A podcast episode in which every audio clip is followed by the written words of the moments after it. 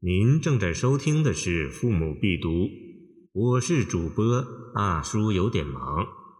欢迎您点击订阅按钮，收藏本专辑。班婕妤，严时玄。贱妾如桃李，君王若碎石。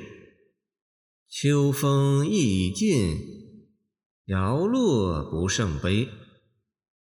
寂寂苍苔满，沉沉绿草滋。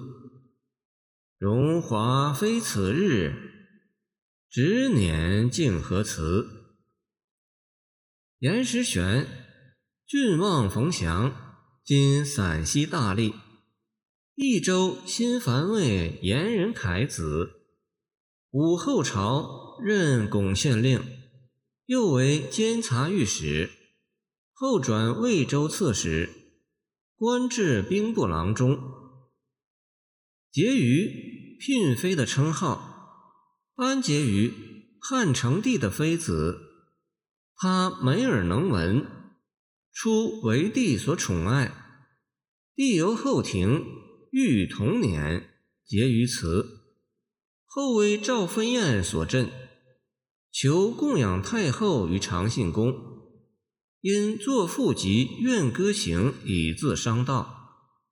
其《怨歌行》云：“心烈其志素，仙洁如霜雪。才为合欢扇，团团似明月。出入君怀袖，动摇微风发。常恐秋节至，凉飙夺炎热。”弃捐妾色中，恩情终道绝。意境凄凉，情调哀婉。后人伤之，为作结余怨，或曰班婕妤。乐府诗集收集此类诗达二十二首之多。此诗全唐诗丛出，其作者一属严时玄，一属严武。清人沈德潜唐诗别才属严武，但宋人郭茂倩乐府诗集已属严时玄。自当从郭说，严时玄武后时河南巩县令，转魏州刺史，后为兵部郎中，约卒于开元宗。贱妾如桃李。君王若岁时，以比喻兴起。贱妾乃班婕妤自谓，君王指汉成帝。比喻乃诗词中运用最多的表现手法，需刻意求新，力必臣服，不落俗套。此处以桃李喻美女，并不新鲜，但接着以碎石喻君王。两相对照，则给人以新奇突兀之感。桃李花开是一种鲜明的视觉形象，而碎石则是一种只可感知不可琢磨的东西，但它们之间却有着密切的联系。古往今来，有许多诗词都以两种不同而又相关的事物为喻体，以比喻夫妇或情人。清人王世贞《蝶恋花》云：“郎似桐花，妾似桐花凤。”按桐花凤乃成都锦江一带的五色小鸟，常依傍桐花，以引朝露。因其比喻新颖贴切，人称王桐花。晋代冯君木《浪淘沙》云：“妾似夜来香，郎是螳螂。”因夜来香开时，必有小螳螂栖及其下，若相依为命者，于是人们也称之为冯螳螂。见陈生聪《监于阁诗话》。如果这类比喻用于帝王和妃子之间，那就欠妥了，因为帝王以美女为玩物，高兴时视之如珍宝。病时弃之如敝帚。安结于一诗便以碎石对桃李的制约关系，道出了帝王对妃子的占有与支配关系。当年轻美女恰似桃李盛开、灿若云锦之时，帝王是可以金屋长娇，如拂面春风的。但一朝春尽红颜老，见《红楼梦》葬花吟，帝王就会肃杀如秋，冷若冰霜，另寻新欢了。在宫苑诗中，很多都借宫女之口。自揭命薄或色衰，像这样把宫女的不幸直接归咎于君王的例子并不多见。